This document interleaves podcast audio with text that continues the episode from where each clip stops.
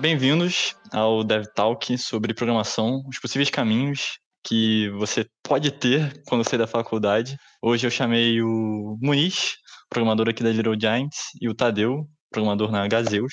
Eu sou Miguel e vamos às perguntas. Né? A, a metodologia do DevTalk vai ser bem simples. Eu vou fazer uma série de perguntas para os dois durante os primeiros 30, 40 minutos e depois eu vou abrir para todo mundo perguntar ali no canal de DevTalk Programação para vocês é, mandarem perguntas para eles também. Mas então a primeira pergunta, e aí vocês já, já aproveitem para se apresentar, ou melhor, entrar em detalhes de, quem são vocês, né? É, vai para vocês dois, que é o que fez vocês entrarem na faculdade de jogos. Tá, é... boa noite pessoal. Para quem não me conhece, eu sou o Tadeu, sou programador na Gazeus, Gazeus Games, aqui no Rio de Janeiro, e fiz parte da Little Giants um bom tempo, junto com essa galerinha aí. Fiz vários projetinhos. Eu esqueci qual era a pergunta. O que, que eu fiz para entrar. Como é que eu cheguei na faculdade, né? Isso. Cara, vamos lá. É, eu fazia jogos por hobby, desde, sei lá, desde pequeno, sei lá. E um belo dia eu comecei a ver que dava para talvez seguir uma carreira disso. Eu estava fazendo na época na época 2014, 2015 mais ou menos, eu estava fazendo curso técnico de informática no, no IF de Macaé. Só que, assim, é uma parada que eu. É, informática era um negócio que eu gostava, mas não, não me via seguindo carreira naquilo. Então, comecei a pesquisar sobre uma possível é, carreira em jogos, só que eu era aquele cara que via tutorial, um tutorial aqui, um ali, sobre coisas separadas, e eu sentia que o, que as coisas eram muito bagunçadas, assim, eu, eu aprendia coisas é, espalhadas. Eu queria ter um, um, eu queria fazer um curso ou alguma coisa que, que fosse do início ao fim, tivesse um, um conteúdo. Aí eu comecei a, a, pesquisar sobre. Não, medo. Eu acompanhava o blog do Rafael Dias, o Produção de Jogos, e ele lançou um e-book com uma coletânea de faculdades de jogos no Brasil e no mundo. Aí eu peguei esse book para ler e aí eu fui vendo e tal e vi que tinha uma faculdade no Rio de Janeiro, numa cidade chamada Engenheiro Paulo de Fronten, que eu nunca tinha escutado falar na vida. Aí eu vi FRJ né, e tal, e aí eu comecei a. Aí tinha um amigo meu que fazia faculdade em Vassouras, que era uma cidade também que eu já conhecia, tem, é, tem família e tal, é, ia visitar na infância. Aí eu perguntei sobre essa faculdade pro meu amigo, e aí ele falou: Ah, tem um amigo meu que faz esse curso lá, que é o Kelton, famoso Kelton aí, para quem é lá da, da faculdade. E aí eu basicamente fiquei seis meses perguntando tudo sobre a faculdade pro Kelton.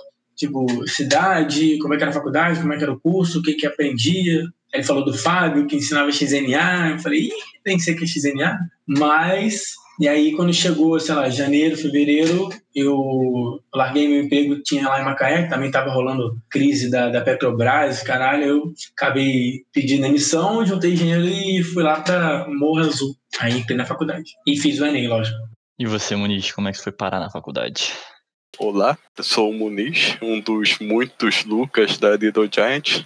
E parece que nessa chamada ainda tem mais Lucas ainda. Então foi bem de última hora, não tinha muita ideia quando eu fiz o Enem de qual curso eu ia seguir. E um amigo me contou da, dessa faculdade que dava para ir pelo SISU. Como eu sempre gostei de jogos, de jogar, de pesquisar sobre jogos, eu fiquei curioso. Comecei a dar uma olhada no, que tinha lá, que era no meio do nada. E uns dois amigos meus falaram que iam para lá. Um deles está até aqui, que é o Sagat. Aí eu decidi me juntar a eles e fui para lá, lá no meio do mato. Tanto que né, no dia que eu fui fazer a matrícula, eu encontrei um cara mó estranho lá, chamado Tadeu. Bizarro. E é verdade, né? A gente morou junto. Show de bola.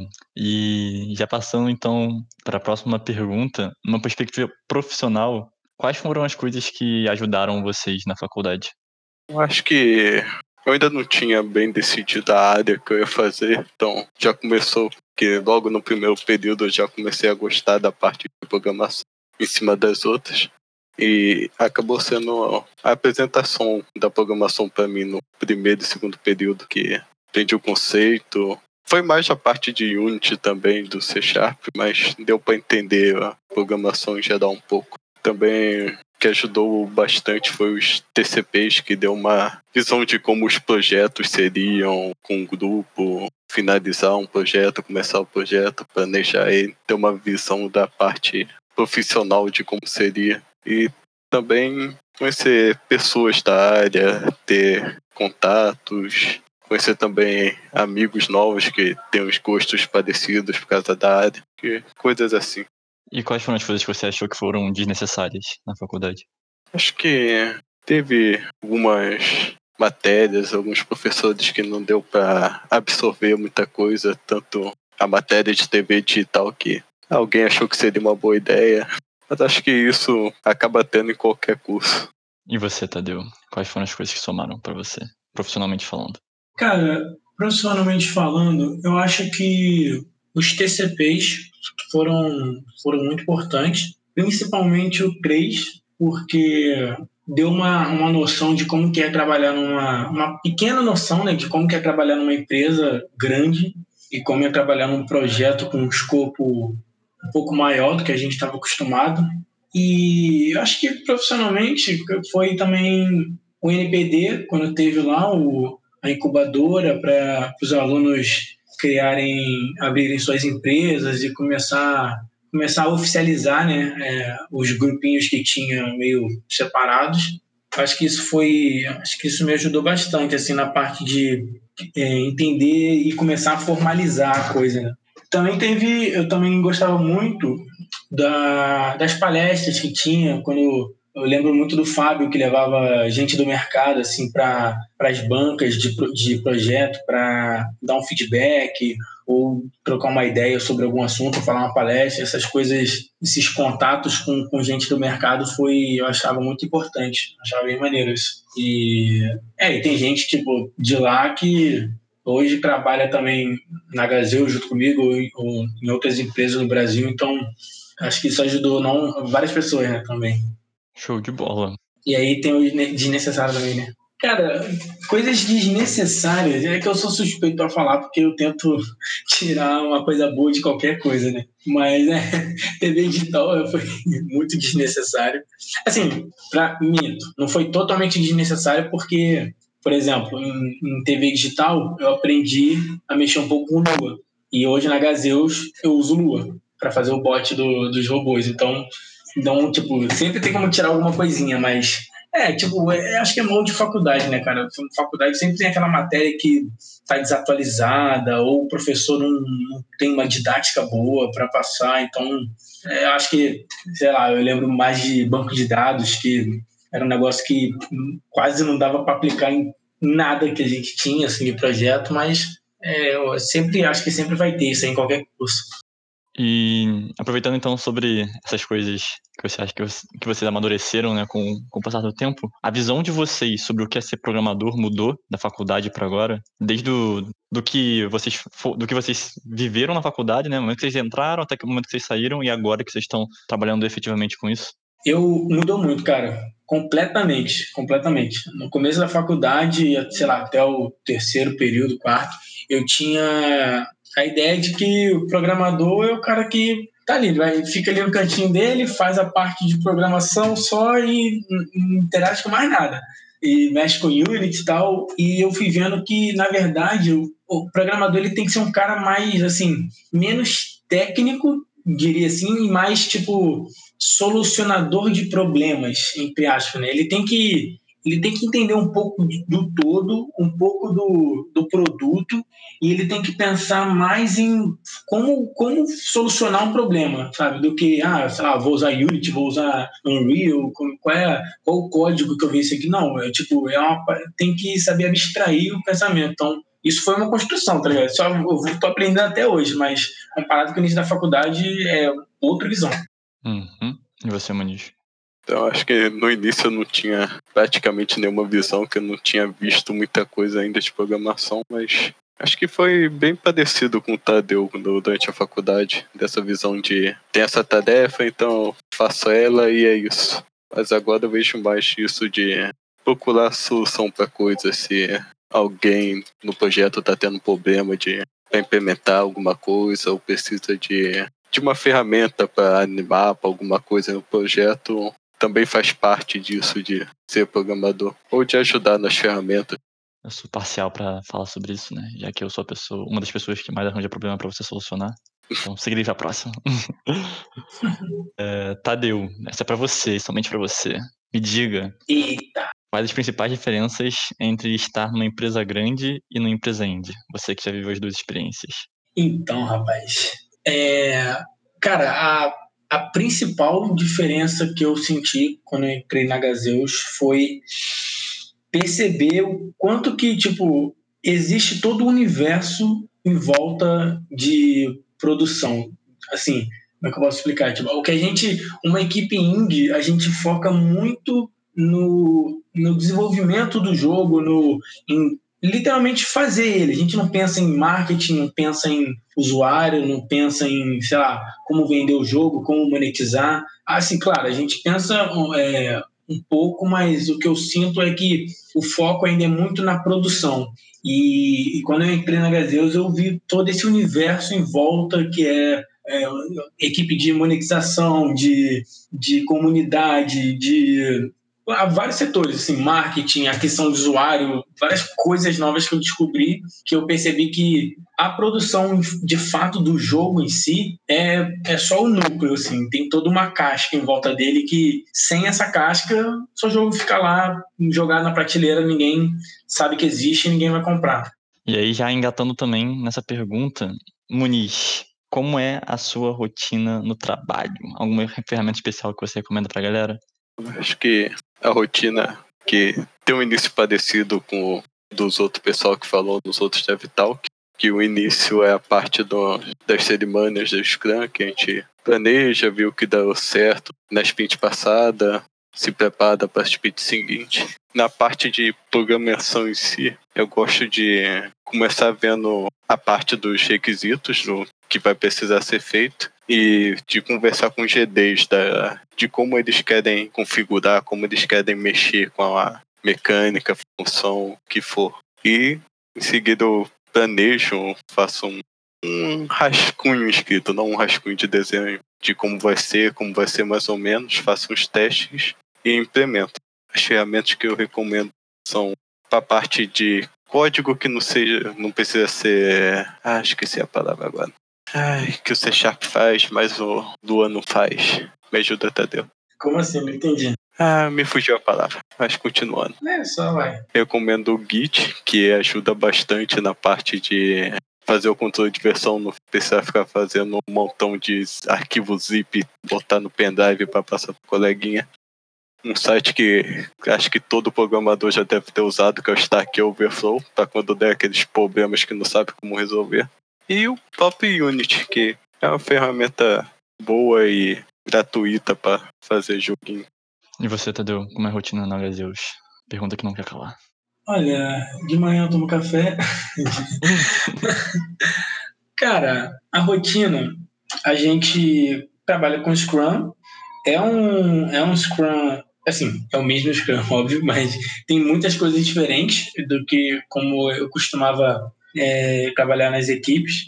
E basicamente a gente tem a nossa sprint, que dura duas semanas, e só que geralmente a, a sprint é dividida em duas etapas, que é tem a, a parte de discovery, que é quando os, o PO, junto com os artistas, e no caso de times que tem game design, game design, é, eles estudam e começam a fazer o levantamento de uma possível feature ou de uma possível é, implementação no jogo. E aí, uma vez que essa fase está terminada, é quando todos os estudos foram feitos, todos os testes foram feitos, é, arte, é, UI, tudo pronto, entra na parte de delivery, que é onde nós, programadores, vamos em, em, a gente implementa essa coisa, seguindo as, as, os critérios de aceitação que o PO dá para gente. E, e aí a gente faz a nossa planning na segunda, na, da primeira semana, né? E segue o desenvolvimento normal, a gente tem dele,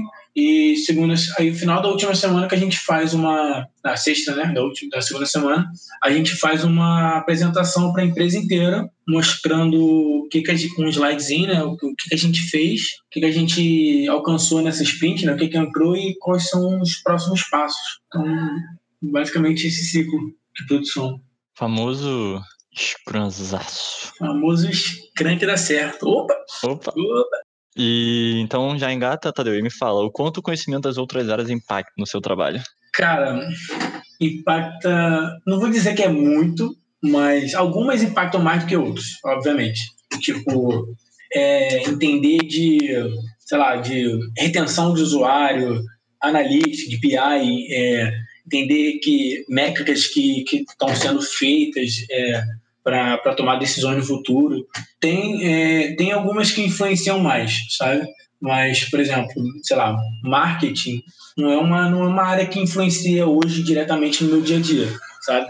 Ou, sei lá, talvez um pouco monetização até chega às vezes a influenciar porque a gente também tem que lidar com é, tem que como a gente hoje os nossos jogos são baseados em ad banner é, a gente tem que tomar um cuidado para que os plugins lá internos da Gazeus que fazem essa, esse trabalho de, de banner estejam funcionando, que o jogo esteja mostrando os anúncios na forma certa. Então, é, essa área acaba. A gente tem que saber um pouquinho como funcionam essas coisas para poder não deixar isso passar no dia a dia. Né? Uhum. E para você, Muniz, como impacta o conhecimento em outras áreas?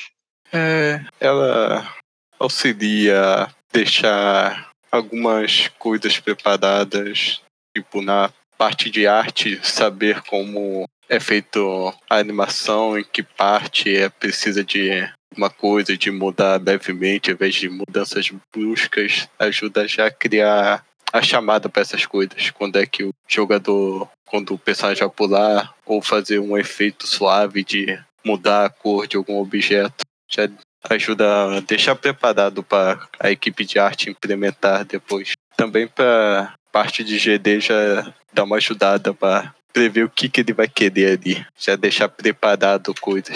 E também para ver se alguma tarefa é melhor ser feita em programação ou se é melhor feita em arte. Se é melhor animar algo por código ou animar pelo Bone Animation em si. Entendi.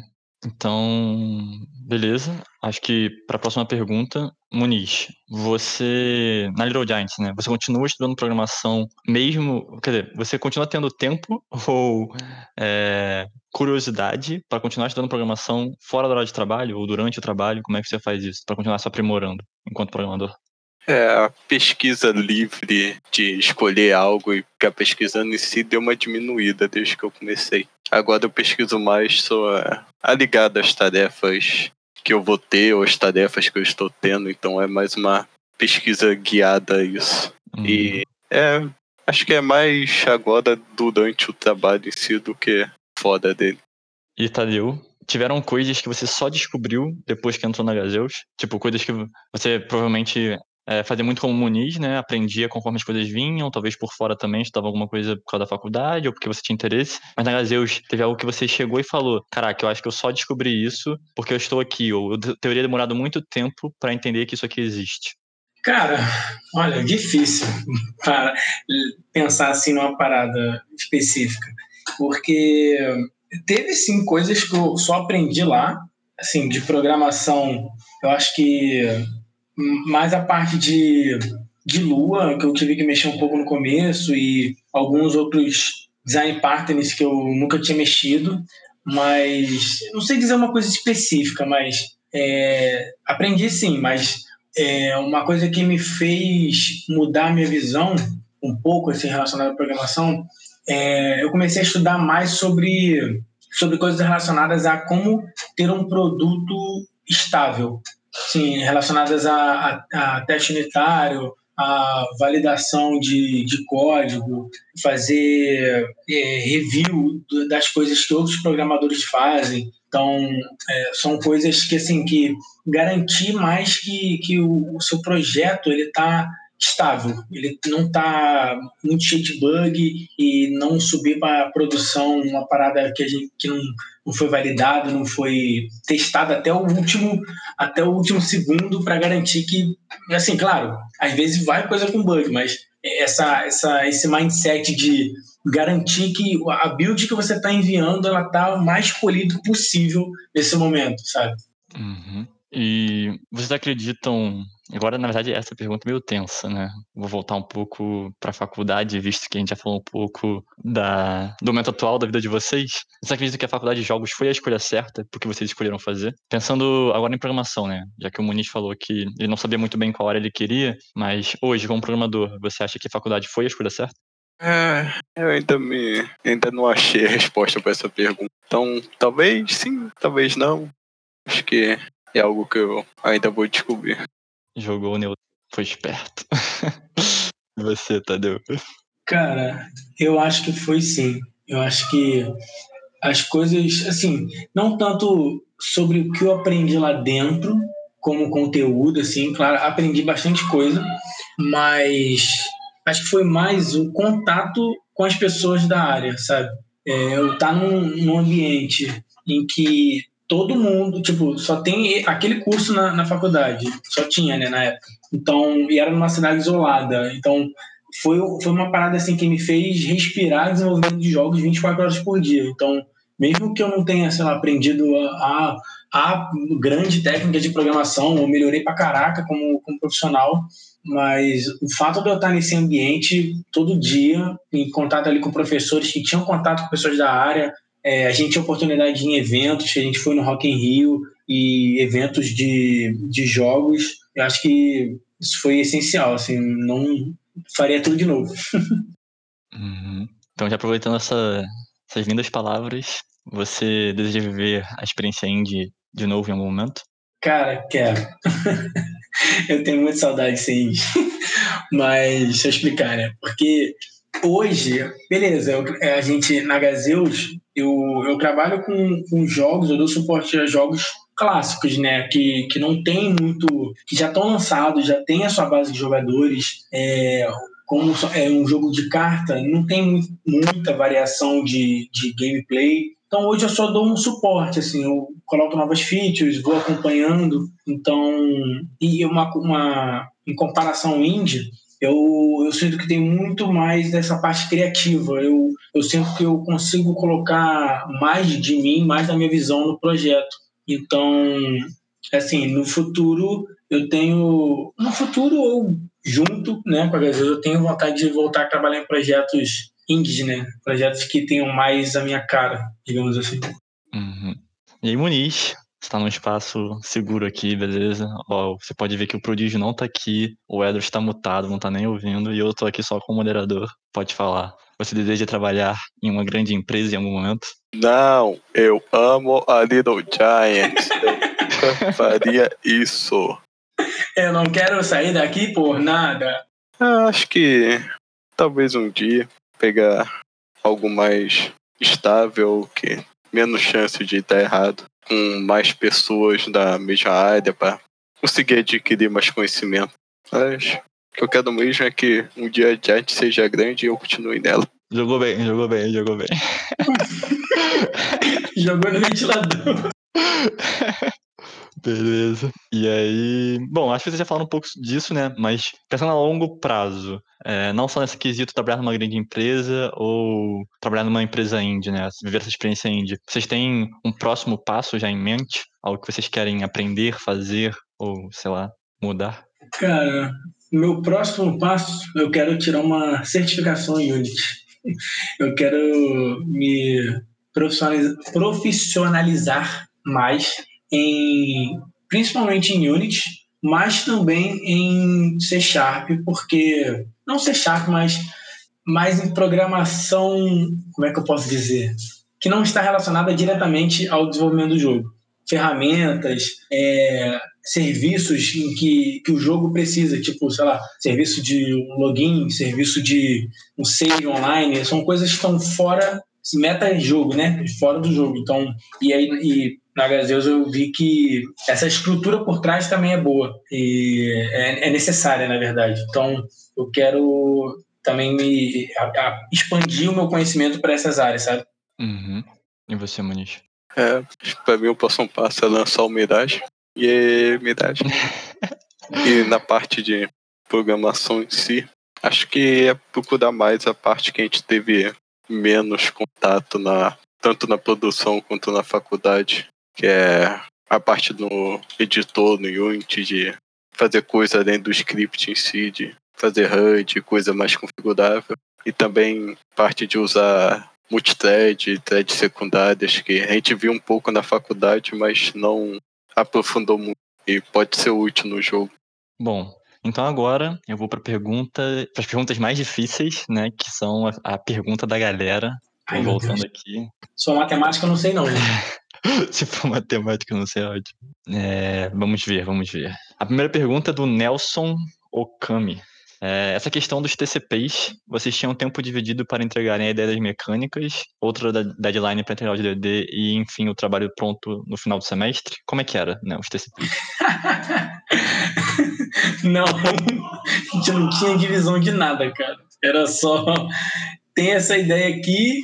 Não, era vocês têm que fazer um jogo, sei lá, 2D e vocês têm dois meses para fazer isso. Beijos, abraços e, e, é isso.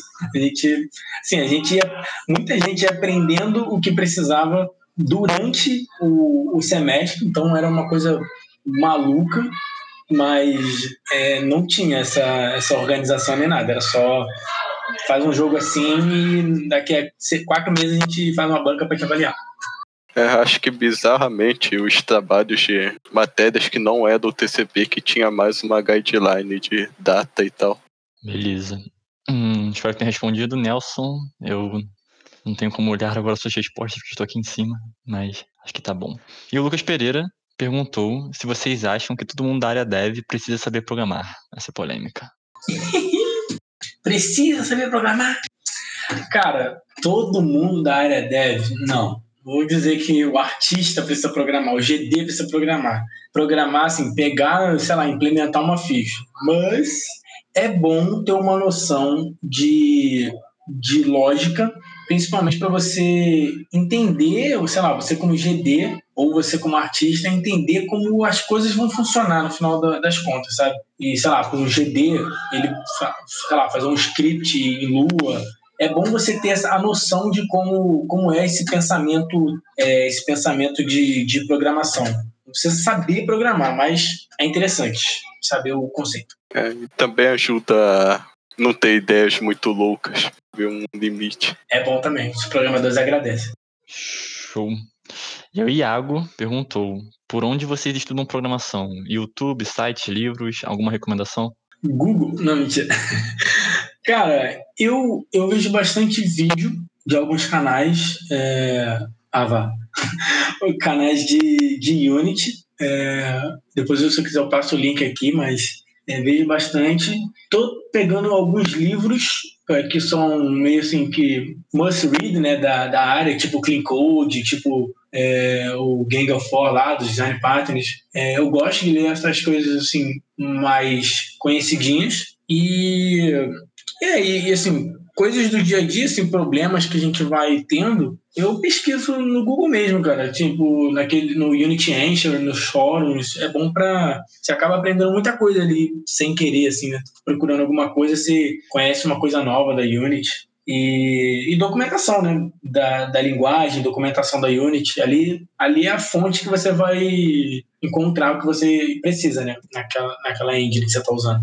E se for um plugin, alguma coisa, dá para ver também no site, dependendo do plugin.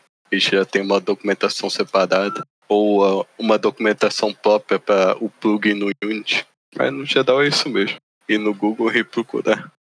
E dando sequência à pergunta do Iago, dá para programar sem um Stack Overflow? A critério de aí, para quem não sabe nem o que é isso, né? Por favor, o que é Stack Overflow? Stack Overflow é onde nascem todos os programadores. Lá tem vários ovinhos que choca e vai nascendo. Mentira. Stack Overflow é um site de perguntas e respostas relacionadas a tecnologia, né? Geralmente programação, onde o pessoal é, faz perguntas e a galera pode debater lá e propor soluções, mas é assim, ficou conhecida, né? Porque quase todo programador, basicamente, uma vez na vida teve que procurar é, alguma pergunta lá. Então, tipo, é, é, um, é, um, é uma boa fonte de, de informação. Show. Então, Caio Heitor perguntou: vocês acham que programador tem que aprender C Sharp ou pode começar com Python? Ih, cara. Cara, é, eu sempre, esse tipo de pergunta eu sempre levo para. Não, não é sobre a linguagem, é sobre o, o conceito, cara. Se você entende a lógica de programação, se você consegue abstrair os problemas sem ficar. É aquela coisa que eu falei no começo, sem ficar muito de. Ah, como é que faz isso no C? Como é que faz isso no PHP? Cara, você tem que ir um nível acima, entender o problema, entender a solução e entender qual linguagem que, vai, que soluciona melhor o seu problema. As linguagens diferentes existem porque cada uma se propõe a solucionar um problema ou alguns problemas. Então, você fala, pô, é, hoje, sei lá, o que, que eu uso? Não sei, cara, depende. Qual é o problema que você tem hoje? Qual é, qual é a solução que você precisa? E aí você vai ver se C Sharp é melhor, se Python é melhor. Então, não tem a, a grande linguagem que soluciona tudo. Existem várias. É como se fosse cada uma uma ferramenta, um martelo, um alicate. Você escolhe a ferramenta dependendo do que você quer fazer. Tanto que a gente só chegou a ver Python lá, acho que no terceiro ou quarto período, Fábio. Eu nem lembro de ver Python na faculdade. A gente viu? Ah, é verdade, Pac-Man teve Python. Show. O Lucas perguntou: orientação objeto ou programação funcional? Mesma coisa, cara. Mesma coisa. Da mesma forma que existem linguagens diferentes, existem paradigmas de programação diferentes que cada um se propõe a um, a um, um cenário e uma, uma solução. Então, você tem que. Existem milhões de paradigmas que cada um alegando que é o novo paradigma, é a parada que vai, a parada que vai solucionar, mas é isso, é entender o que, que funciona melhor para você hoje, na minha opinião. É, não tem bem um melhor ou pior. E aí o Caio Heitor fez outra pergunta. Vocês acreditam que é necessário começar com grandes engines ou podemos começar com Godot ou Construct? Hum, come, começar para quem. Mas seria o quê? Para quem nunca fez nada, nem desenvolveu nenhum jogo? Isso, vamos nessa realidade. Ah, eu acho que. É, eu sempre recomendo começar pelas engines que têm menos programação, porque geralmente é a principal parede né, que, que, que, a, que os desenvolvedores batem. Então, sim, eu recomendo começar tipo com construct da vida que você consegue fazer lógicas até bem complexas só é, unindo blocos lá e, e ditando valores variáveis, não precisa entrar de fato, apesar dele ter suporte a JavaScript, você não precisa de fato entrar ali, só se você quiser fazer uma coisa muito específica, mas eu recomendo porque é bom para você treinar justamente essa questão de solucionar problemas. E você, independente, você não está usando nenhuma linguagem ali, você está resolvendo problemas com bloquinhos e lógicas, é, com blocos, sei lá, com while, com if, então é, uma vez que você treina bastante isso, depois você vai para a linguagem você ah, beleza, aqui no C Sharp eu faço dessa forma, aqui no Python eu faço dessa forma. Então, sim, recomendo muito começar com engines que facilitam né, você fazer coisas sem pesar de programação. É, acaba deixando mais natural quando chegar na parte de escrever os scripts. Beleza, essa aqui, Muni, vou falar pra você responder primeiro, pra você não fugir. Droga. É, não tô percebendo. Conheço. Quem implementa na Unity? Quer dizer, quem perguntou isso foi o Iago e o Pereira. Perguntaram, pergunta dos dois. Quem implementa na Unity? O artista, o programador ou o GD? Hum, logo essa. Nem sei quem tá apontando mais a arma pra mim agora. Acho que depende do que é. Ou da ordem que estão fazendo as coisas. Tipo, uma plataforma. Ela tem o script, o movimento dela e tem a arte modelada dos artistas. Então acho que quem acaba primeiro pode criar o prefab, deixar ele preparado para o próximo pessoa já implementar a parte dela. Concorda, Tadeu? Cara, eu não sei. Na, porque, assim, a minha opinião sobre isso é que o Unity, ou sei lá, a engine, ela é uma ferramenta da equipe inteira. Todo mundo, alguns mais, outros menos, obviamente, todo mundo que está contribuindo para o projeto tem que mexer uma hora nele. E hoje na Gazeus, só para dar um exemplo, como eu tinha falado da, da, da sprint dividida em, em Discovery e Delivery, quando uma feature chega para implementar, a parte de UI já está toda feita na Unity. A artista montou todos, o, todos os fluxos, todas as telas, botões, layouts, já está tudo pronto. Eu só coloco a lógica. Então, eu, eu sinto que eu vi, eu vi muito isso na faculdade, que tem essa, esse estigma de que o Unity é ferramenta de programador. E para mim, hoje, no meu dia a dia, eu vejo que o Unity é uma ferramenta do time. Então, todo mundo ali, é, ele é fácil, ele não é uma parada assim é, difícil de tudo código. É uma interface amigável, então, na minha opinião, cada, cada, cada colaborador tem que botar a sua parte ali de o cara que, o animador, ele vai implementar a arte, ele vai implementar a animação, ele vai implementar, sei lá, vai mexer no Animator minimamente, o GD, ele vai aprender a como, como editar valores no Inspector ou talvez, se, se o programador fornecer uma ferramenta para ele, ele conseguir criar é, scripts próprios dele ou fazer alterações ali de forma que ele consiga testar mecânicas, testar é, hipóteses. Então, para mim, é, um, é uma ferramenta do time inteiro. Foi bom, complementou. O Edris perguntou cursos de jogos na Udemy, na Alura, etc. É bom para quem quer começar a programar? Cara, na... eu acho bom, cara. Assim, apesar de você vai encontrar muitos cursos parecidos, a maioria abordando coisas básicas, mas para quem está começando é bom, porque é isso, você é, você tem uma base para começar de algum lugar. É, vai voltando lá na minha história, tipo, eu, eu antes de entrar na faculdade, eu fiz o curso da Treina Web, que eu nem sei se existe mais, de Unity 3D e Unity 2D foi, uma, foi um cursinho assim que tinha muita coisa que eu já sabia, mas também tinha coisa que eu não sabia. Então é, é bom para te dar um, um start, né? você se guiar para algum lugar. E dali você, os tópicos que você estuda no cursinho, dali você vai para o Google e pesquisa mais sobre, aprende mais sobre. Ali é só a, a sementinha plantada na sua cabeça. Eu nunca cheguei a fazer um desses cursos, então não posso opinar. Posso só complementar rapidinho, uhum. E sobre isso também, eu acho que uma, uma coisa que eu levo muito comigo é que desenvolvedor de jogos, principalmente programador, ele tem que ser autodidata.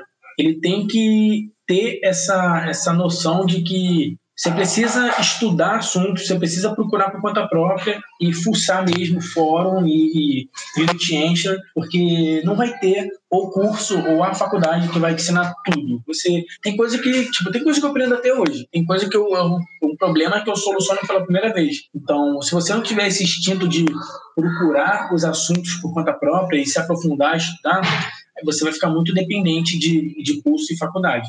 Passando para outra pergunta polêmica, Tadeu, apenas você. Mamilos. o Lucas Pereira perguntou: Tu acha que você teria o emprego que tem hoje se não tivesse feito faculdade? Não. A faculdade foi essencial para eu conseguir o emprego que eu tenho hoje. Principalmente pelo diploma.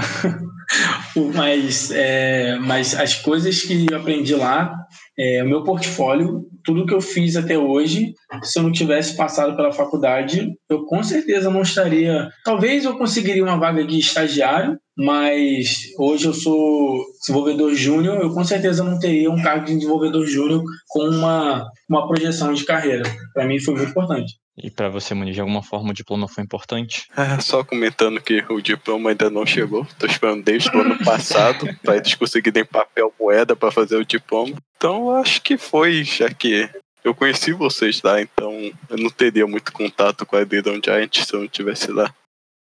Sempre jogando bem, caraca. Muniz, ah, pro coração. Beleza. Vocês usam Solid? O Lucas Pereira perguntou. Opa! Assim, a gente tenta, né? a gente. Não vou dizer que é uma parada fácil de, de usar, porque você tem que se acostumar. E não só você, né? Você tem um time que você trabalha junto. Mas eu sou lá do time, eu sou o cara que tenta fazer as coisas é, tento fazer assim, o, que der, o que dá, né? Implementar os conceitos de Solid, design pattern e tal, dentro do possível. Mas eu, no meu dia a dia, tento seguir os, os, os princípios do Solid. Não, vou, não implemento 100%, acho que não dá 100% em todas as ocasiões, mas a gente tenta. É, sempre né, acaba tendo que mudar um pouco para certa situação ou para outra, dependendo do projeto da função. Vamos para a próxima pergunta polêmica, que não é bem uma pergunta, é uma lista, né? O Lucas quer que vocês digam os cinco conhecimentos básicos que todo programador precisa saber. Caralho, cinco? Eita, prova chegando. Né? É, múltipla escolha, caralho. Mano, pra Pode ser mim... três, ó, ele amenizou. Ou um. Tá bom. Ou nenhum. Para mim, o maior para mim é essa habilidade de solucionar problemas. Para mim é isso. É, você abstrair a programação de linguagem, de paradigma, de tudo, no final das contas você tem um problema e você tem que resolver ele. Então, se você conseguir treinar, e aí essa habilidade você pode treinar com, não precisa ser programação, com várias outras, com várias coisas, sei lá, com puzzles, com qualquer coisa. Inclusive eu gosto muito de puzzle, mas é, para mim essa é a habilidade primária, assim, você conseguir abstrair é, as coisas e entender que as coisas são problemas e soluções. E, é, e acho que em segundo eu colocaria a habilidade de ser autodidata, de conseguir estudar por conta própria, aprender um, um tópico novo por conta própria, é, aprender, sei lá, engines novas. Sei que nem todo mundo, eu sei que é difícil, também eu falo, eu também não consigo aprender algumas coisas, mas outras coisas eu consigo. Então, é tentar, para mim, uma habilidade importante é tentar explorar isso, para você conseguir expandir seu conhecimento e também não muito ligado à programação em si, mas ter um certo conhecimento de inglês ajuda a aumentar as fontes que você pode pesquisar, procurar, aprender. Beleza. O Trindade perguntou essa pro Tadeu. Nesse momento de sprint review, vocês apresentam em inglês, sabendo que algumas pessoas da Gazeus são gringas? Não, é, hoje as apresentações são todas em português, porque a gente só tem um, que é o Tami, né, que é americano, mas ele está aprendendo português e ele também gosta de ver as apresentações em português porque ele também precisa treinar, né? Igual, igual todo mundo. Mas hoje as apresentações são todas em português. E aí, pra, para os dois, começando com o Muniz, jogos importantes que ajudam a entender a programação de um jogo. Tem algum? Ah, tem um que não é bem programação em si, mas que ajuda na parte lógica. Eu vou procurar o um nome aqui.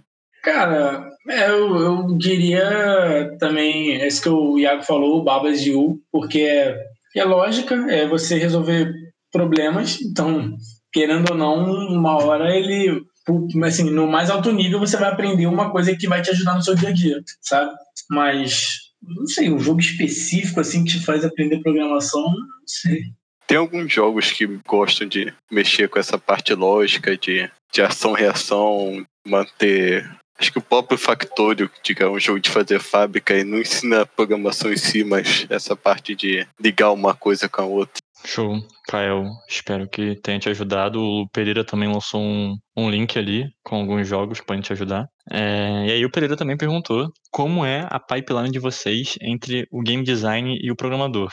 Vocês esperam uma documentação chegar até vocês para fazer alguma feature ou vão fazendo juntos uma feature? Ou existe uma outra opção?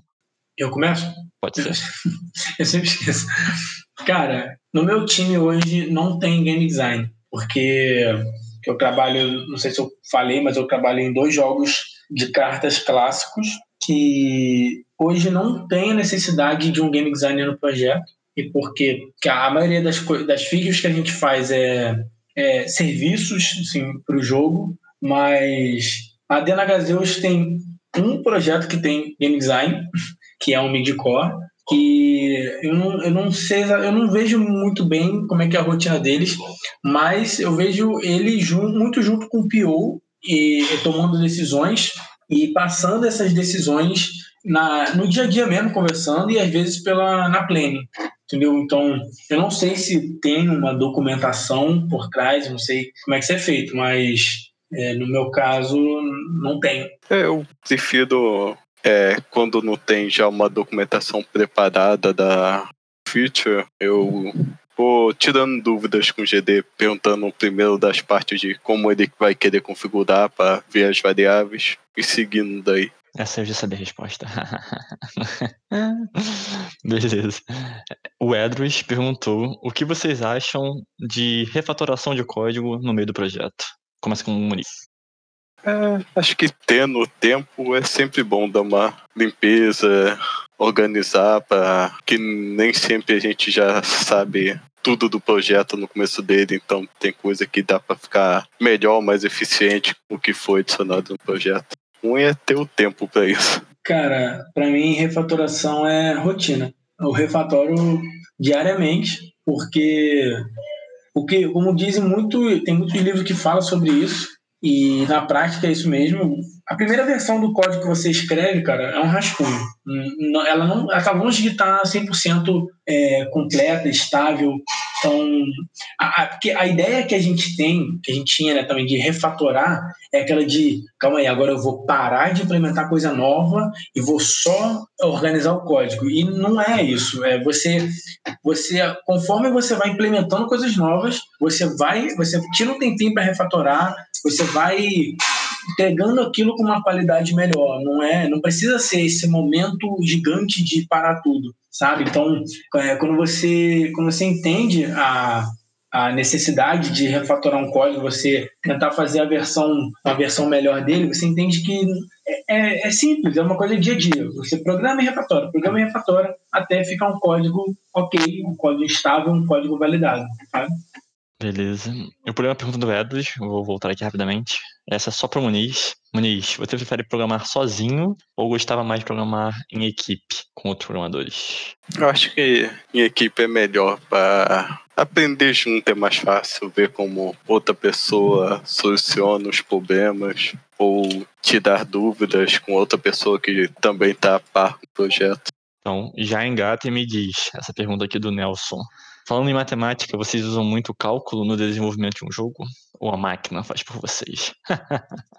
Eu acho que o cálculo em si, a gente não faz muito, é mais preparar as fórmulas e deixar para o código fazer o cálculo. O que ajuda é saber quando usar cada coisa. Tanto na parte vetorial, que é bem útil para fazer movimento, fazer rotação. A parte de física também, para fazer cálculos de quanto tempo demora tal coisa, como aumentar a velocidade sem diminuir gravidade. Essa parte ajuda.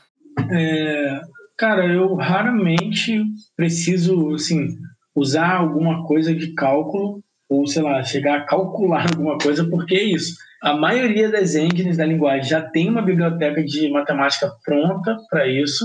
É, tá, ele complementou ali. Não, eu não faço nem ideia do que, que são essas coisas que você falou. Mas, não, é, eu, não, eu nunca cheguei nesse nível de complexidade. O que eu mais uso é, sei lá, cálculo vetorial, é, mas também tá tudo pronto, porque para mim é isso. É, acho que é. Assim, a não ser que você esteja falando um jogo muito específico que tenha, sei lá, a mecânica, é uma parada de cosseno e não sei o que lá.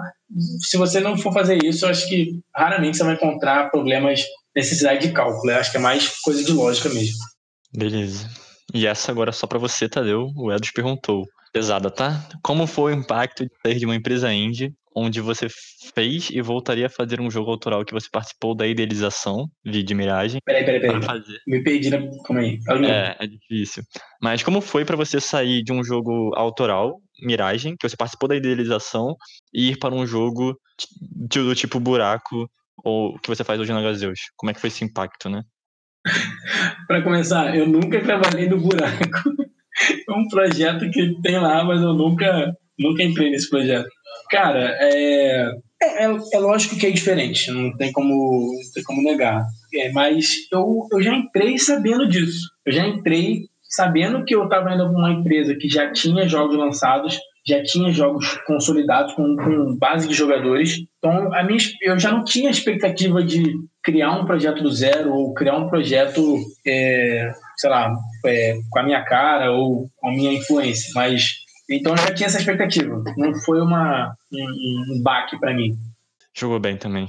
É, o Gustavo Eliseu perguntou: existe algum conhecimento importante de programação usado na indústria que não falaram para vocês antes de entrar nas empresas em que vocês estão e que é importante saber? Ah, pode falar do Scrum, né? Ninguém ensinou o Scrum pra gente. É, aprender o Scrum certo é bom, mas não é de programação, né? Hum. Mas é, é bom também. Mas, cara, de programação, não, não teve nada específico assim que, a, que eu cheguei na Gazeta e falei, caraca, isso que eu nunca vi. Eu acho que, tipo, é, são coisas gerais, cara, que você vai aprendendo no seu dia a dia, não tem como. Às vezes eu bato numa, sei lá, tem algum problema, fica X, não sei nem o que significa isso. Às vezes eu bato num problema que eu nunca vi, como eu já tinha falado, aí eu aprendo uma coisa nova, mas não. Ah, acho que não. Eu não, não tem nada assim que eu vi que eu falei, caraca, isso aqui eu nunca ouvi falar e só aprendi agora.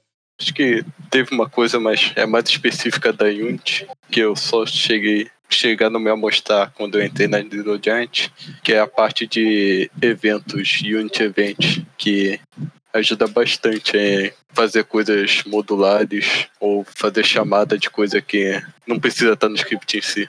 Boa. Cara, o Heitor perguntou como manter a motivação nos estudos ou até no trabalho complementar, fazendo trabalho em home office. É, rapaz, isso aí, essa pergunta é boa. Porque eu estou voltando a estudar agora. Eu estou um tempão é, sem ver coisa nova, assim, só coisa do trabalho. Mas, cara, o negócio é você. E para mim, o que funciona é montar um plano de estudo, assim. É listar todos os tópicos que eu tenho interesse em aprender ou que eu sei um pouco e queria aprender mais. Então, eu, eu, eu, vou listando isso e aí aos pouquinhos eu vou, beleza, hoje eu vou estudar sobre, sei lá, sobre padrões de projeto. Aí eu vou e procuro um curso ou procuro um vídeo, alguma coisa para estudar. Eu tento seguir essa, essa rotina, sabe? Tento ser, eu hoje separo um horário na minha rotina só para estudar. Então, eu, isso daí funciona para mim. Beleza. E agora uma pergunta boa, hein? Do. Quer dizer, todas as outras foram boas também, mas uma boa que é polêmica. é, o Lucas XD perguntou. Ele é, vou formar em ciência da computação e pretendo focar em game dev, fazer cursos, etc. Grandes desvantagens em relação a quem, por exemplo, fez a faculdade de jogos na hora de arrumar. Na hora de arrumar o quê? Emprego. Cara, depende da empresa que você está entrando. Porque se a empresa estiver contratando, por exemplo, hoje a Gazeus procura muito desenvolvedor Unity. Então, se você não sabe, não tem background de Unity, provavelmente você vai entrar em uma outra vaga ou não vai entrar se eles não estiverem precisando. Mas pessoas com, com faculdade de ciência da computação, você pode atuar em outras áreas, né? Geralmente. Mas se a, se a empresa estiver procurando um cara mais focado em uma, em uma engine específica, vai ser difícil. E você, Muniz, uma opinião sobre? É, acho que também depende se junto com o curso você está estudando a parte de genes, fazendo algum projeto, mas ter esse curso acho que já dá uma ajudada, não é tanto quanto de jogos, mas já ajuda. Beleza. Talvez uma comentação importante seja portfólio, né? Uma coisa que o Tadeu falou e que você também falou durante o talk é os jogos que a faculdade de jogos permitiu vocês fazerem. E aí aprender com, com essa prática. Então, depende do curso que você faça, Lucas. Fazer jogos seja um bom ponto de partida para aumentar o seu currículo, portfólio. Então, complementando a do Miguel, a resposta do Miguel, realmente portfólio é muito importante. E eu acho assim, você pode fazer isso por conta própria, assim, você não precisa de um curso ou uma faculdade. Você pode, se você tiver um background, uma formação em ciência da computação, mas tiver um portfólio maneiro de jogos, isso já muda a perspectiva, entendeu? Então, eu, eu esqueci de comentar, mas realmente, portfólio é uma, é uma coisa muito importante na área de jogos. O Nelson perguntou: qual o pedido mais doido que algum GD já fez para vocês programarem? Muniz. Uh, PO serve? Não, serve, serve. Tem que ser o pedido. Ah, não sei, de vez em quando o prodígio vem com umas bizarrices, mas eu acabo bloqueando na cabeça e não lembro delas. Esses traumas, né? A gente esquece. Fica enterrado. Acho que de não, cabeça vez, não vem nada. Uma vez já me pediram pra fazer um jogo de um youtuber. Daí foi muito doido. Pode lembrar da Authentic, alguma coisa bem doida. Fazer um jogo em uma semana completa. Pô, isso é bem doido, hein? Mas não, não, não sei, cara. Foram várias coisas. Tem, não lembro de uma específica. Mas já recebi vários pedidos malucos, principalmente desse senhor ali que tá na cal. Famoso. Beleza. O Sagat ele fez uma pergunta aqui: de quais são as matérias ou quais são as matérias ou áreas da programação da faculdade que mais agregaram conhecimento técnico e demonstraram ser uma utilidade real? Caraca, quantas necessidades do mercado e empresas dentro do seu trabalho? Caralho. É basicamente quais as matérias mais importantes na faculdade para vocês? Não, é a, é, a parte do mercado é também importante. Pra mim foi mobile, cara. Mobile com foi me deu uma base muito boa pra. Ih, é o Fábio tá aí, né? Não, XNA, cara. Programação Mobile. 3D foi tão bom. Mas mobile me, me, me ajudou muito, principalmente da parte de Android nativo, né? Aprender a mexer com Android Studio, Java e tal. Não que eu use isso todo dia, mas eu, é bom saber, porque às vezes eu preciso fazer, gerar uma build. Por exemplo, na Gazeus a gente não gera build direto pelo Unity, a gente tem que exportar o projeto Android para poder adicionar outros plugins que tem lá dentro. Então, isso tudo eu vi na matéria, então eu já estava safo. Então, foi uma parada que teve uma aplicação prática ali. E Lua. Lua, que eu aprendi aí, ó, na matéria do, do Fábio, e um pouquinho em TV digital. Foi uma parada que também cheguei lá e falei, ó, os bots dos jogos são a IA feita em Lua, tá? Você sabe Lua? Eu falei, sei, já fiz joguei pra TV. Aí falou, então beleza. Então, foi uma parada também que eu usei na prática, aprendi usei na prática. Pra mim, acho que as duas primeiras, que foi a programação 2D e 3D, ajudaram bastante a parte de introdução, que eu não conhecia nada ainda. Então já deu para pegar uma noção. E a parte de console, que fala um pouco mais de conceitos de no jogo em si, de iluminação, de câmera, de melhorar a performance do jogo multithread. O Lucas Pereira fez outra pergunta polêmica. Essa que eu é? gosto. Vocês sentiram que após sair da faculdade de jogos, vocês tiveram que aprender a programar de verdade? Essa pergunta é ótima. É, eu, não- eu não entendi o que era programar de verdade, mas acho que entendi. Acho que ele quis dizer que, tipo, quando você programa jogos, você programa num contexto muito específico. Tipo, é, coisas, sei lá, os problemas mais comuns é colisão, movimentação e tal. Não são coisas que você, por exemplo, soluciona, sei lá, desenvolvendo um sistema, tá ligado? Um, um aplicativo e tal. Se isso for programar de verdade, não, você não aprende porque você continua no contexto de jogos. Mas é, são, são coisas, são contextos diferentes, sabe? Então, você. São coisas que você faz e você aprende num, num contexto de sistema, de aplicativo, são importantes para jogos também. Mas são, são coisas diferentes, sabe? É elas, é, você não precisa necessariamente, ou você não começa a programar de verdade quando você programa sistema ou aplicativo. Eu acho que o que a gente mexe mais agora que não mexia antes na faculdade é essa parte de final de projeto, finalizar, fechar as coisas. E também preparar para ter um projeto mais longo. É, e também, tipo, é como se fosse, sei lá, um programador web. Ele sabe fazer coisas e solucionar problemas para o contexto de web, sabe? Então, ele não sabe fazer jogo, mas não quer dizer que ele não sabe programar de verdade. Tem programadores que são especialistas nas suas, nos seus conteúdos, nas suas áreas. Não é igual o Scrum que tem o Scrum de mentira. Scrum de mentira não, Scrum da Little Giants. Scryings. Scryings. Beleza. Espero que tenha respondido o Lucas. O Ivo. Ivo Sting. Ivo. O Ivo. Não é o Ivo da faculdade, tá? É outro Ivo. É outro Ivo. É outro Ivo. Tem dois Ivos. Perguntou: qual o nível de conhecimento de cada um sobre monetização? E vocês acham que é importante obter esse conhecimento? Boa, Ivo. Me pegou. Cara, é importantíssimo, principalmente se você é indie. É, porque, eu- como eu tinha falado, é, da- tem áreas que influenciam mais e outras menos. Para mim, monetização é uma, é uma. Hoje na Gazeus é uma área que não influ- influencia não tanto, mas se eu fosse um indie, eu, eu estaria pegando todas as coisas que eu aprendi até agora de monetização e estaria aplicando, sabe? Na forma de como você entende é, se o seu jogo está lucrando, se não está lucrando, se como que você faz dinheiro com o seu jogo, se você coloca IAP, se você coloca reward de vídeo, se entender retenção. Então, para mim é importantíssimo. Hoje, na Gazeus, não, não tem muita coisa que me afeta, mas como indie, é importantíssimo, tipo, prioridade máxima entender monetização. Porque senão não tem, não paga o pão, né? Eu acho que foi uma parte que eu vi mais quando a gente estava fazendo coisa de mobile, mas realmente é bem importante dar uma olhada. Show. Outra pergunta do Lucas XD. É, supondo que existe uma vaga para game dev na sua empresa, na empresa onde você trabalha, o que é esperado que um candidato possua em seu portfólio barra currículo para ser selecionado? O que é mais atraente? Ah, isso aí é melhor o Miguel perguntar, é responder. Cada do RH aí. Quero sua visão de programador. Depois eu complemento. Eu acho que a parte de portfólio é mais, mais visível de saber o que a pessoa sabe do que ver diplomas, o curso que fez. Também na minha visão acho mais importante. Contatos. Mentira.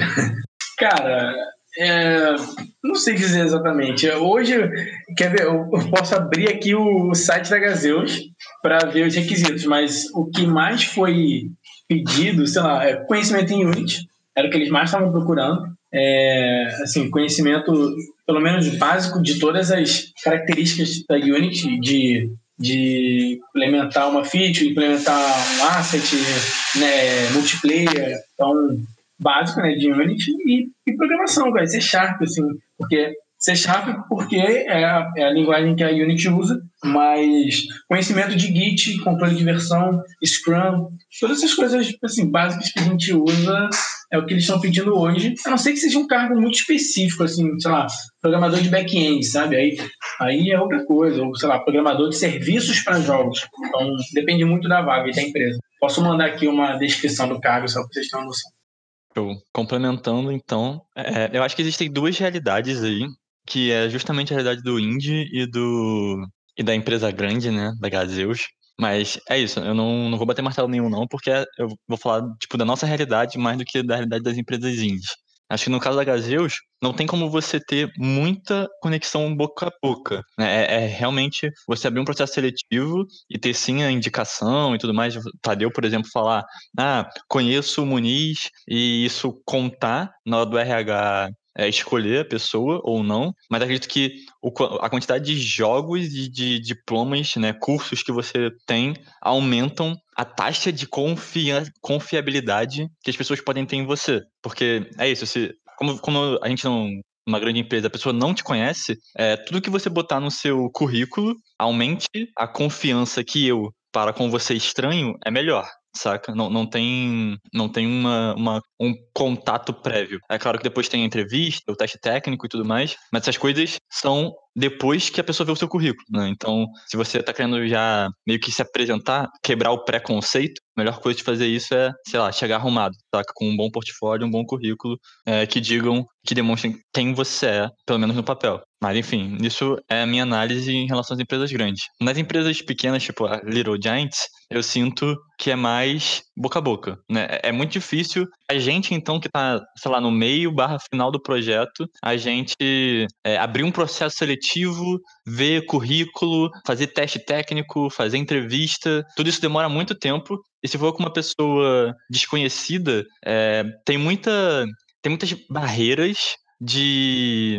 Como é que eu posso dizer? De integração. Acho que essa, é essa é palavra, na verdade. Integração entre a equipe que a gente tem e uma pessoa nova que está chegando, saca? Quanto mais desconhecida essa pessoa for para pequena empresa, né, como a Little Giants, mais difícil é para mim, por exemplo, que sou o cara da RH, fazer essa integração com a equipe, porque como a gente funciona em, entre muitas aspas, né? A gente funciona do nosso jeito, tá? Que a gente tem essa brincadeira de scrum de mentira, a gente tem a brincadeira de como é que a gente usa o nosso Git, todas essas brincadeiras possíveis, mas é muito importante que essa pessoa que vai entrar, ela consiga se adaptar rapidamente ao nosso esquema de trabalho, saca? Ela consiga se integrar rapidamente com a nossa equipe, que ela, sei lá, entenda o nosso espaço de trabalho, entenda como a gente funciona na conversa e na parte técnica no dia a dia. Então, se tiver muito contato, provavelmente alguém vai te indicar para mim, por exemplo, e eu vou falar: ah, beleza, se você, meu amigo, está me indicando esta pessoa desconhecida, então eu tenho confiança no que você, meu amigo, está dizendo, e aí vou dar uma chance para essa pessoa. É, e o único jeito de você ser indicado por esse meu amigo é você ser conhecido, saca? É, as pessoas falarem bem de você. As pessoas falarem bem de você. Show? Acho que isso dá um panorama da nossa visão. Vocês escolheram bastante, depois eu vejo. Show. E aí o Kael Heitor perguntou É, Lucas, espero que tenha respondido essa pergunta. Tanto o Muniz quanto o Tadeu, quanto eu tenha conseguido complementar alguma coisa. Caio Heitor perguntou como ter um portfólio de programador de jogos. Assim, eu já, já me fiz essa pergunta antes de começar a fazer meu portfólio e o que eu fiz foi pesquisar. O que eu vi algumas pessoas fazendo, a maioria é, tem um jogo lá e a pessoa escreve uma descrição rápida do, do que, que é o jogo e do que, que ela fez no jogo. Sei lá, algumas pessoas já vêm falando, ah, eu desenvolvi essa mecânica de pulo usando tal, tal, tal coisa, mas eu já vi um portfólio de um cara que trabalhou em, sei lá, em jogos AAA, que ele, ele postava lá, tipo, mecânicas específicas e ele postava o código das mecânicas e falava, explicava o conceito dela, assim, é, é, legal, é beleza, assim, demonstra um conhecimento mais, é, mais aprofundado, né? Digamos, sei lá, da linguagem, mas eu hoje eu boto meus jogos lá, eu, jogos que eu participei de Gen ou jogos que eu fiz sozinho, eu, eu coloco no meu itch.io e falo um, tento falar um pouco do que, que eu fiz e aí, se, sei lá, se eu fizer uma entrevista e a pessoa quiser mais detalhes, eu, eu explico mais detalhes, ou mostro o repositório, mostro o código. Mas, pelo menos as que eu fiz, raramente chega nesse nível, assim, de querer ver código. É mais querer ver como você resolveu o seu problema, como que você pensou, né? Qual, qual foi seu pensamento crítico para resolver os problemas. Beleza. O Iago perguntou se você gerar Baba e Zio, eu posso me considerar um programador? Ou pelo menos aprendido um pouco de programação? Pode. Próxima pergunta.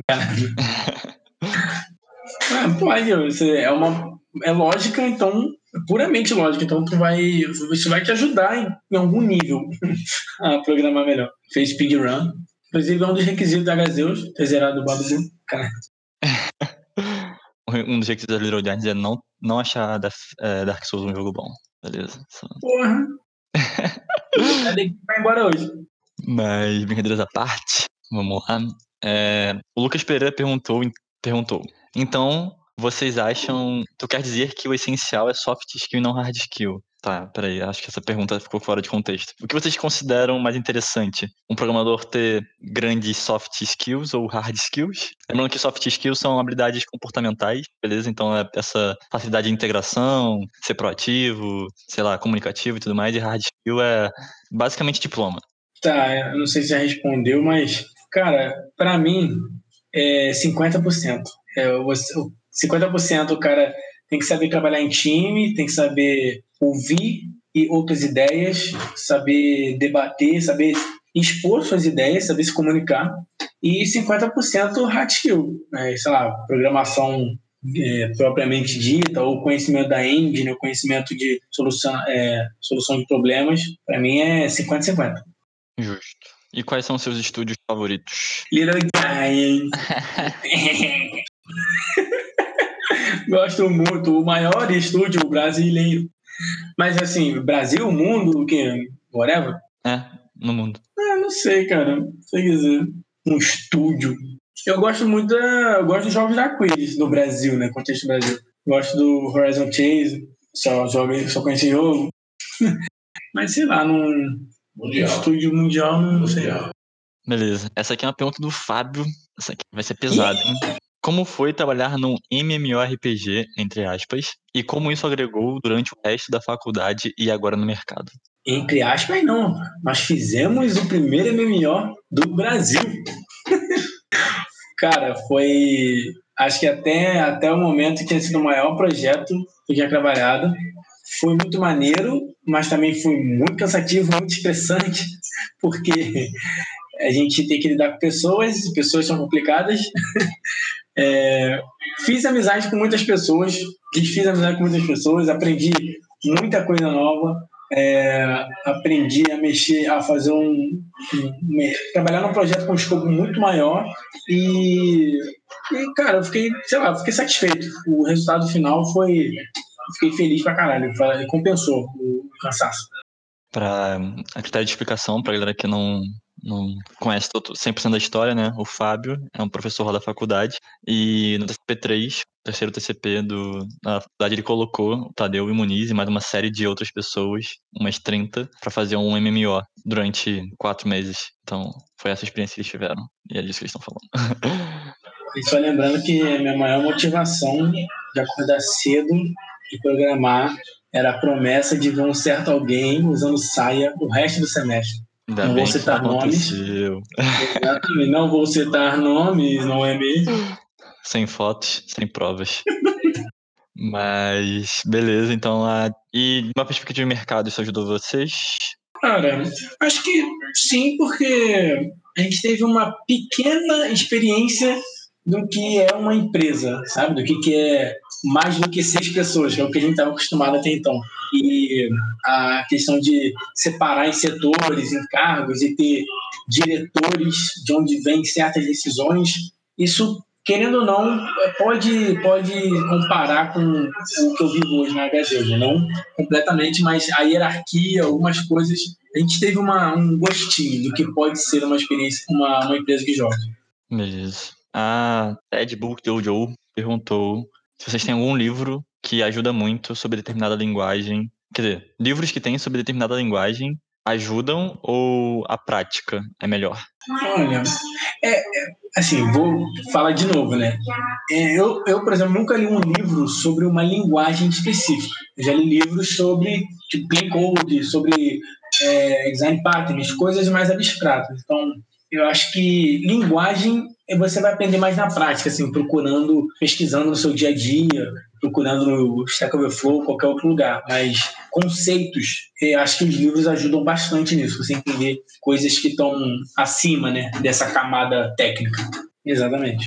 Beleza, vou adiantar um pouco, porque estamos chegando já no final. É, o Nelson perguntou para o Tadeu trabalhar num jogo tipo o que você trabalha hoje na Gazeus chega a ser chato pela natureza do jogo em si? Cara, chato não é. Assim, é, tem coisas é, que eu gosto de fazer lá dentro, features que são que eu fico realmente assim animado de implementar.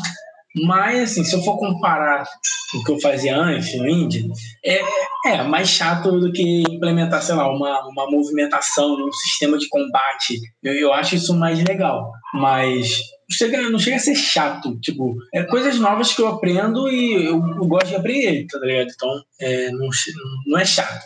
Mas eu preferia estar fazendo um, um combate. E aí, o Iago perguntou: quando vocês fazem espaçamento da identação, você usa o tab ou múltiplos espaços? Meu Deus, sério isso? Não, se alguém usa múltiplos, esta... É, múltiplos espaços, pode ir para outra área, já. Que isso, polêmico. Tô brincando. Mas, é, múltiplos espaços, é, cada um faz o que quer, mas é bem comum. É bem comum. Show. Essa foi a pergunta polêmica, não vou ler as outras, porque são muitas, isso eu deixei pro canal de programação. Eu vou para a última pergunta do dia, que na verdade é a finalização, né? Alguma dica final para quem está começando ou quer começar a ser programador de jogos e já podem também aproveitar para se despedir.